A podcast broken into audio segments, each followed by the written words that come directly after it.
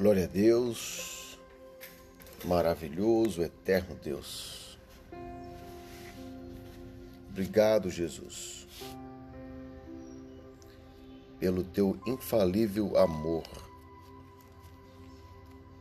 O seu amor me constrange.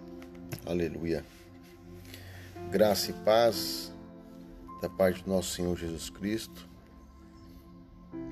Querido e querida, Gostaria de ministrar ao meu e ao teu coração uma palavra. Quem quiser acompanhar, ainda falando das, da Trindade, Deus único, um único Deus. A palavra está em João, capítulo 17, versículo 3. Diz assim: Esta é a vida eterna que te conheçam o único Deus verdadeiro e a Jesus Cristo a quem enviaste. Amém?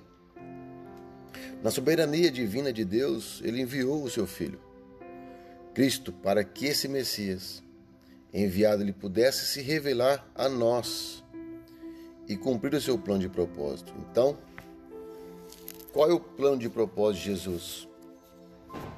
Reconhecer que Ele é Deus. Mas Ele veio como filho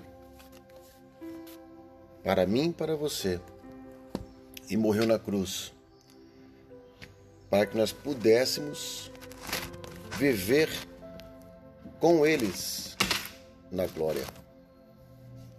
Amém?